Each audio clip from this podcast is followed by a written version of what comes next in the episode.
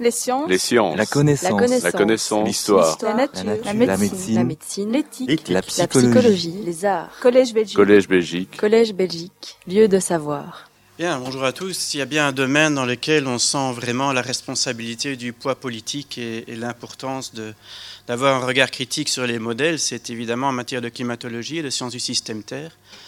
Euh, nous nous apprêtons à voter des lois qui vont euh, nous, demander de réduire très très fortement les émissions de dioxyde de carbone. Euh, partie de, ces lois sont motivées par des résultats de recherche et, par des résultats de modèles. Alors je pratique ce métier de- depuis, une vingtaine d'années. Je vais vous parler de mon regard sur les modèles du système Terre, pas uniquement du climat. En fait, on va élargir un petit peu la question. Euh, les les présentations précédentes m'ont donné beaucoup de vocabulaire que je vais pouvoir recycler. Mais je me suis quand même fait une réflexion en entendant Jean-Louis. C'est que voilà, vous avez aujourd'hui devant vous des, des membres de l'académie, des scientifiques qui forcément, par nature, par notre métier, ont automatiquement un regard autocritique sur ce qu'ils font.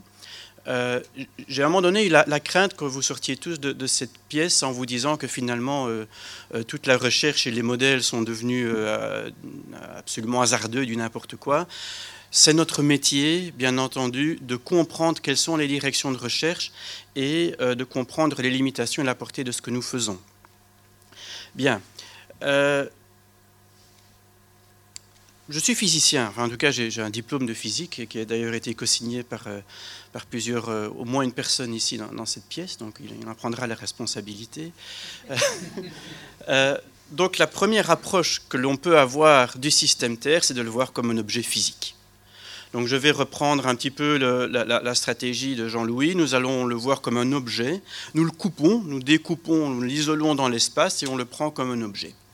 Donc cet objet, la Terre, euh, finalement, on peut, l'étudier pour elle-même dans l'univers et se dire qu'elle est baignée d'un flux de radiation entrant qui nous vient, qui vient du Soleil, hein, et que par ailleurs, la Terre, prise dans son ensemble, donc je la vois vraiment de très loin, irradie également de l'énergie vers l'espace. Donc en fait, ce que je suis en train de prendre ici, c'est le point de vue de Joseph Fourier. Alors ce que je vais expliquer maintenant n'est pas exactement la façon dont Joseph Fourier a formalisé les choses. Je le transforme un petit peu, mais euh, je pense qu'il n'aurait pas été euh, absolument révolté de la façon dont, je vais présenter les choses ici. Je voudrais modéliser le système Terre. Je voudrais en avoir un modèle, et le modèle que j'en donne, c'est celui d'une sphère baignée dans un flux entrant de radiation et qui est même elle-même de la radiation. Donc je vais associer à ce système Terre une variable, et ma foi, je vais l'appeler T. Alors le terme T n'est pas innocent, je pense à la température, simplement pour expliquer l'idée d'un équilibre radiatif, à savoir que si je suis à l'équilibre, la quantité d'énergie reçue doit être égale à la quantité d'énergie émise. Alors, nous ne sommes ici pas, pas sur un, dans, un cours complet de, de- théorie du, système climatique, donc on va faire quelques approximations extrêmement grossières, mais après tout, c'est ce qu'on fait lorsque on écrit un modèle. Donc allons-y gaiement hein, et, soyons, euh, euh, soy- soyons cohérents avec nous-mêmes. La radiation reçue, nous vient du Soleil, donc je vais supposer qu'elle n'est pas modulée, c'est une constante, qu'on pourra faire varier après, hein. c'est une constante, S. Et puis la, la radiation émise, alors je fais un petit écart par rapport au canon de la physique, mais je vais dire que c'est une fonction linéaire de ma variable t, a plus bt, c'est classique. hein. Donc ça veut dire que plus t, est élevé, plus la température est élevée, plus la radiation émise vers l'espace est, importante. Donc ce que je suis en train d'écrire, alors rappelez-vous ce qu'on a fait euh, en- en école secondaire ou quel que soit le nom que vous lui donniez, hein, vous transformez cette équation-ci en ce qu'on appelle une, une égalité à zéro, hein, une équation algébrique. Et donc, par conséquent, vous avez une équation à une inconnue, tout se passe bien, vous pouvez trouver t. Donc, le modèle d'équilibre se traduit par une équation algébrique. Donc, vous avez t. Alors, on pourrait raffiner, on peut passer deux heures là-dessus, on pourrait se dire, oui, mais finalement, S, la radiation reçue va dépendre également de la radiation réfléchie?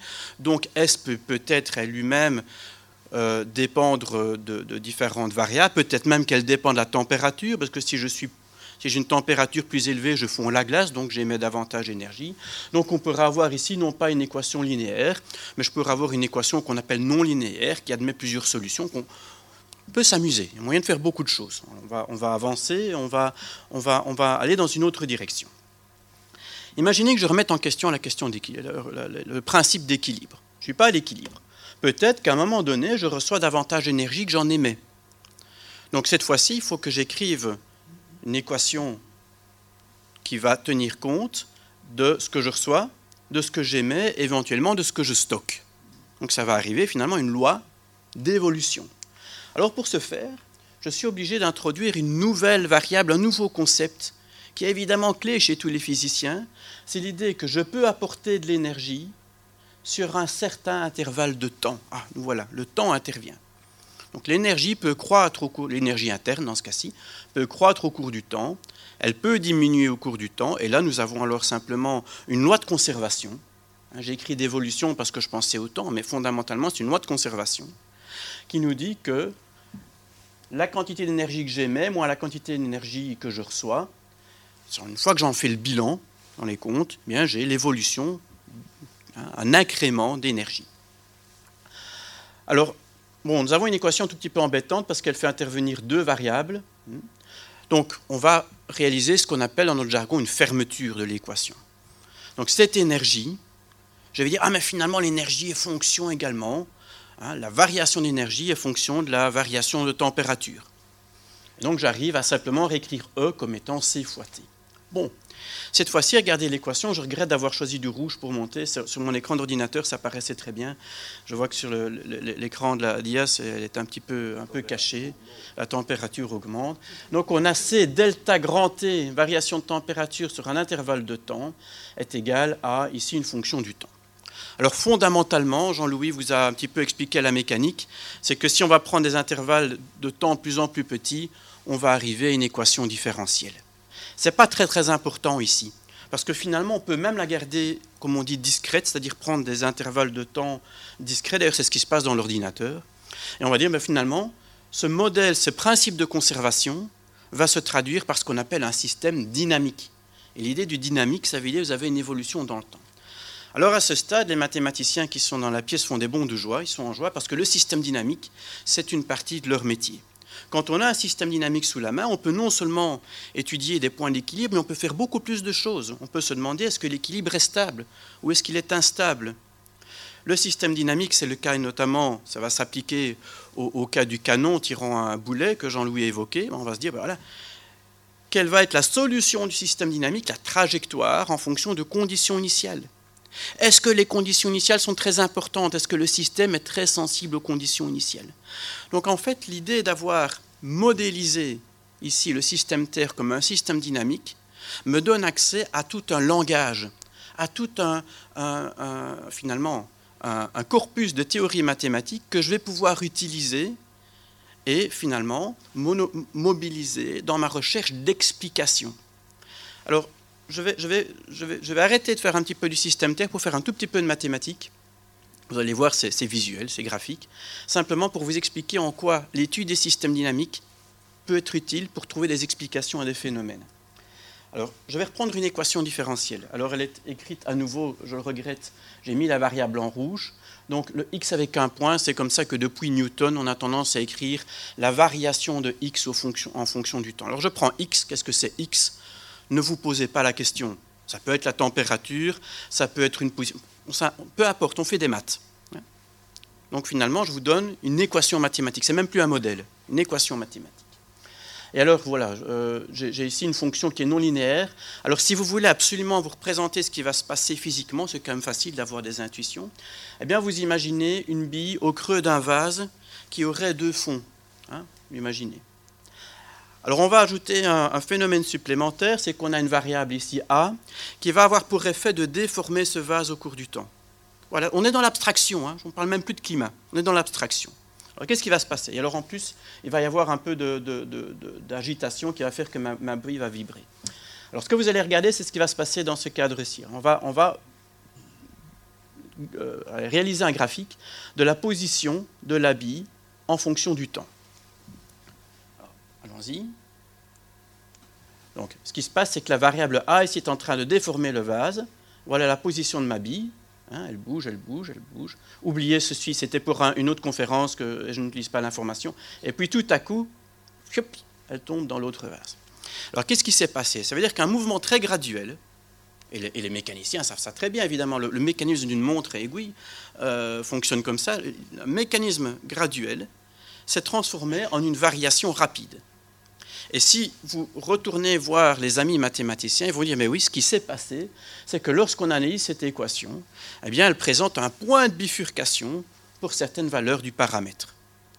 Alors ce terme bifurcation, évidemment, du pain béni dès qu'on retourne à faire de la physique, parce que ça veut dire que malgré que certains phénomènes peuvent être très graduels, ils vont épisodiquement se euh, générer des effets qui, eux, paraissent très brutaux.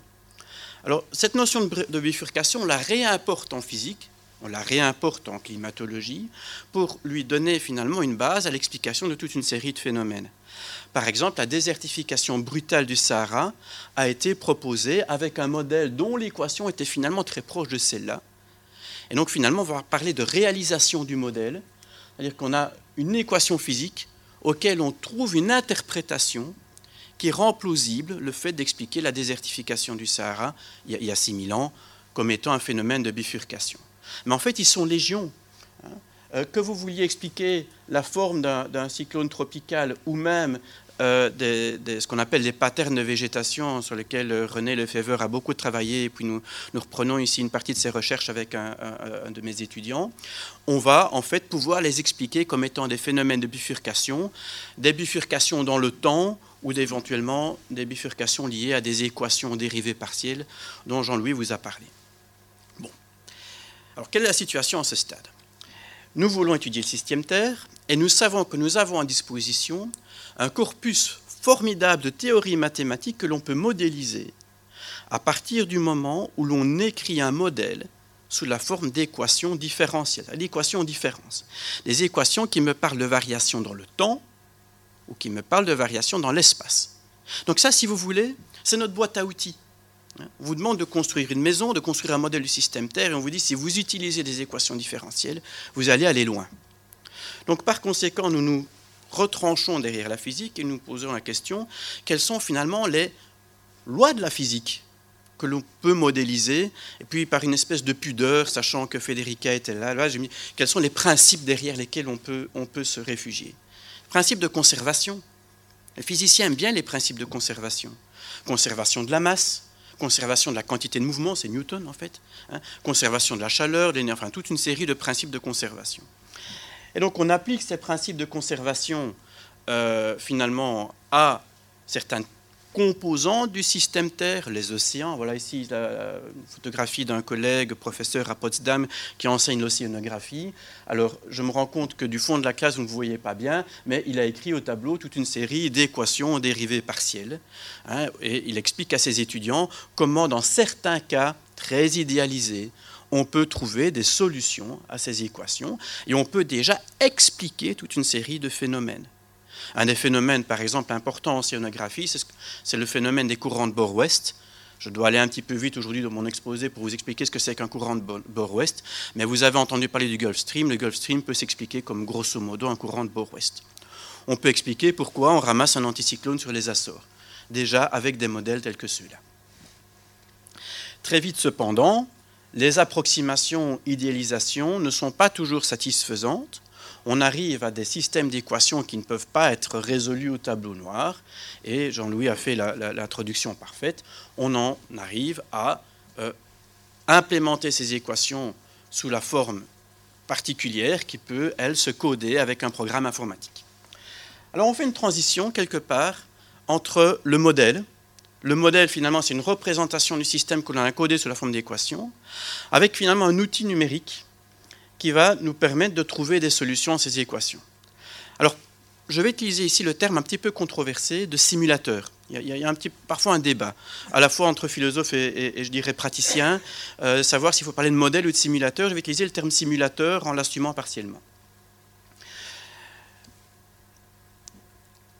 Il y a différents domaines des sciences du système Terre où on utilise finalement des modèles numériques, que ce soit pour prévoir des tremblements de terre, pour prévoir le temps qui fait, donc la météorologie, pour faire les prévisions climatiques. Fondamentalement, on est généralement parti de principes de conservation que l'on a codés sous la forme d'équations différentielles et puis que l'on a discrétisé. Et ici, on représente ici l'idée qu'on a discrétisé la sphère terrestre à la fois son atmosphère, ses océans. Et alors, la, grande nouveauté, si vous voulez, je ne dirais pas conceptuelle, mais vraiment de degré par rapport à ce qu'on a fait jusqu'ici, c'est que j'ai commencé mon exposé en disant je vais résumer l'état du système Terre par une variable, c'était T, et un peu pudiquement je dis voilà, ça fait penser à la température. Ici, on va avoir des millions de variables.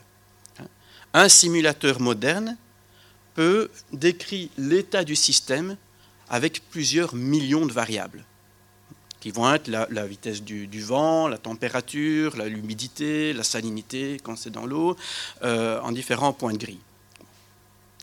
Par conséquent, aujourd'hui, si vous mettez les pieds soit dans un centre de recherche en climat ou soit dans un centre de recherche en météorologie, vous allez souvent trouver, vous savez, quand vous rentrez, on essaye de faire bonne impression, vous allez souvent trouver un graphique tel que celui-ci. Alors qu'est-ce qu'il représente? Alors je m'en rends compte à nouveau que les, caractères sont trop petits pour que vous puissiez les lire. Ce sont les années de notre temps à nous, 1992, 2000, 2016. Et dans l'axe des ordonnées, vous avez un axe qui vous représente des millions, voire des milliards, voire des milliers de milliards, donc des billions hein, en français, d'opérations à la seconde. Et donc ici, c'est une, dia qui vient de Météo France. On va vous représenter les différents ordinateurs qui ont été employés au cours du temps. Et on vous explique qu'au cours du temps, on peut représenter et on peut calculer avec ces ordinateurs de plus en plus de milliards d'opérations à chaque seconde. Alors je vous propose de faire une pause, un instant, et réfléchir à ce qui est en train de se produire. Nous avons commencé par une équation telle que celle-ci. L'évolution de l'énergie au cours du temps est décrite par un bilan. Ça, si vous voulez, c'est une itération. C'est-à-dire que j'imagine que le temps s'écoule, mais il ne s'écoule pas, il est sur ma feuille de papier, mais j'imagine que le temps s'écoule, et qu'au cours du temps écoulé, la quantité d'énergie dans le système ou sa température a évolué. Ce que l'on fait finalement fondamentalement lorsqu'on représente des milliards, lorsqu'on calcule des milliards d'opérations à la seconde, c'est qu'on permet au temps une espèce de temps virtuel, hein, le temps du modèle quelque part, de s'écouler beaucoup plus rapidement. C'était le grand problème au début du siècle. On avait compris qu'on pouvait imaginer des, systèmes d'équations différentielles qu'on coderait sur des ordinateurs, ou avant même les ordinateurs, on pouvait les résoudre à la main, mais le temps qui s'écoulait sur papier était beaucoup plus lent que le temps qu'on voulait modéliser. Et donc, quelque part, la course qui est en train de se créer, et la raison pour laquelle on réalise des, on utilise des ordinateurs de plus en plus puissants, c'est qu'on veut que le temps s'écoule le plus rapidement possible dans le modèle, de façon à ce qu'on puisse prendre des décisions. Alors aujourd'hui encore, pour euh, modéliser l'évolution du climat pour 200 ans, ça peut prendre sur ces immenses, ces énormes machines, ça peut prendre plusieurs mois, mais on y gagnant. On est quand même gagnant, puisque en quelques mois, on a une réponse sur ce qui pourrait se produire dans 100 ans. Euh, fondamentalement, les climatologues, en tout cas ceux qui font ce travail, ont tendance à finalement utiliser l'augmentation de puissance de calcul pour raffiner les grilles. Et non, quelque part, le fait qu'il faut un mois pour calculer 200 ans d'évolution n'a pas changé en 10 ans. Simplement, on utilise des modèles qui sont de plus en plus gourmands. Bien. Alors, quand on décrit un modèle euh, ou un simulateur, euh, si vous regardez un petit peu la littérature scientifique, vous allez voir tout un tas de jargon que vous ne comprendrez peut-être pas toujours parce qu'il est un petit peu euh, comment il s'utilise un peu en, circuit fermé. Mais on va vous parler beaucoup de modules et de paramétrisation. On va vous dire voilà, un modèle du climat, euh, un modèle du climat est constitué de différents modules ou sous-modules. Hein. Je vais avoir un module d'océan, un module d'atmosphère, un module pour la chimie atmosphérique, un module pour, un la, distribution du carbone dans les océans. Et donc finalement, on est en train de faire exactement ce que Jean-Louis explique, c'est qu'on a une approche quelque part synthétique où on rajoute des couches. Hein. toujours la question où on met le domaine. Mais si on veut avoir un modèle du système Terre, on est, tenu con, hein. on, est, tenu quelque part d'ajouter hein, ces différents modules. Évidemment, ce qui vous prend du temps de calcul. En même temps, il y a une approche analytique c'est-à-dire qu'on essaie de raffiner au sein même d'un module, module d'atmosphère, on essaie de le raffiner pour avoir finalement une résolution de plus en plus fine. Et Jean-Louis vous a expliqué pourquoi c'est important d'avoir une résolution fine. le drame, quelque part, qui est en train de se jouer, c'est qu'en combinant ces deux tendances, vous arrivez à des modèles non seulement qui sont de plus en plus gourmands en temps de calcul, mais qui sont aussi de plus en plus volumineux et finalement compliqués. Alors, moi j'ai travaillé au, au Met Office il y a, il 10 ans, j'étais en charge du test et de, l'utilisation de ces modèles. À l'époque, le modèle qu'on utilisait représentait 500 000 lignes de code. Le dernier modèle qui est utilisé actuellement fait 2 millions de lignes de code. Alors, certains d'entre vous ont peut-être l'habitude de manipuler des ordinateurs. Je peux vous assurer qu'il n'y a aucun humain qui est capable d'assimiler 2 millions de lignes de code. Et donc, par conséquent, on se retrouve avec des modèles qui ont atteint un tel niveau de sophistication que, bien sûr, on comprend ce qu'ils font, mais il n'y a plus une seule personne qui soit une experte totale de tous les aspects du modèle. Les philosophes se sont évidemment emparés de cette notion. Ils ont utilisé, un, euh, enfin Eric Winsberg en particulier, alors Federica me, corrigera si je fais une mauvaise attribution, euh, mais utilise le, terme d'entrenchment pour dire ben, finalement le modèle, le, simulateur numérique, c'est presque devenu un outil expérimental au sens où il lit une histoire, on le teste, on le contrôle, on regarde un petit peu comment il, se comporte, c'est devenu, devenu une bête finalement. Hein. Alors, quelle est la conséquence de ça euh, Il est clair que dès que vous voulez représenter de très très nombreux aspects du système Terre, vous êtes confronté à certaines lois de conservation qui, elles, peuvent s'encoder sans trop de polémique, mais vous vous retrouvez également confronté à toute une série de processus dont on n'est pas certain de la meilleure façon de les modéliser.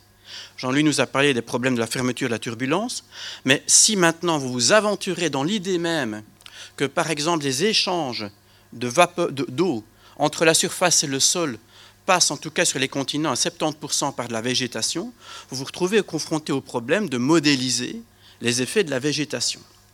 Et donc, quelque part, vous vous retrouvez finalement face au problème qui dépasse largement le domaine du physicien. Donc, par conséquent, même un modèle, même s'il fait 2 millions de lignes de code, et peut-être parce qu'il fait 2 millions de lignes de code, n'est quand même jamais qu'une approximation et un encodage de la réalité. Et si vous donnez à 10 équipes différentes la charge de réaliser un tel modèle, elles vont vous donner 10 résultats différents et vous allez vous retrouver avec 10 modèles qui donnent un résultat différent. Et c'est d'ailleurs ce qui se passe. Les climatologues en sont très conscients. Depuis 30 ans, il y a des programmes d'intercomparaison de modèles. Il y a le modèle français, le modèle australien, le modèle allemand. Euh, français, il y en a deux. Aux États-Unis, il y en a trois, quatre. Il y a deux modèles canadiens. Il y a le modèle japonais, le modèle chinois, le modèle indien, le modèle coréen. Et tous ces modèles mis ensemble sont généralement, alors je vais dire d'accord, je vais expliquer ce que j'entends par dire un modèle est d'accord, parce que c'est un peu,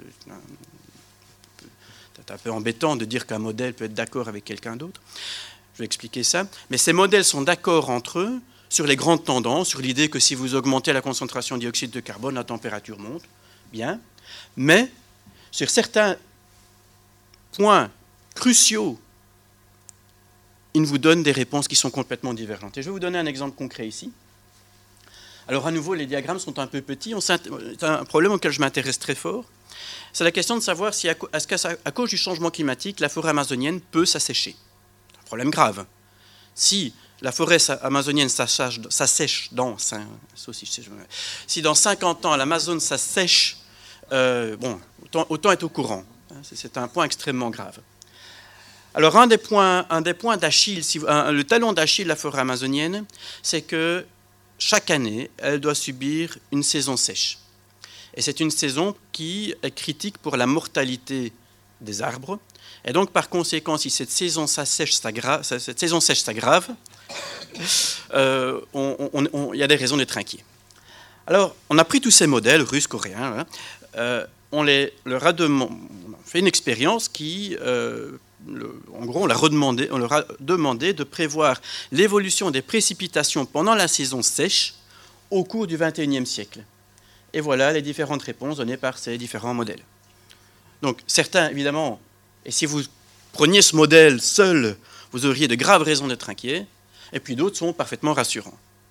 Hein, alors ce que je vous cite ici, à nouveau c'est écrit en rouge, mais c'est un article qui, est sorti il y a, 3-4 ans, donc on est, on est dans l'état de l'art si vous voulez. Hein. Donc c'est une question qu'on n'a pas pu résoudre. Pourquoi? Pour différentes raisons. Ben, d'abord parce qu'il faut comprendre les effets du dioxyde de carbone sur la circulation atmosphérique. Ensuite, savoir comment ces effets vont se traduire sur la circulation autour de la forêt amazonienne.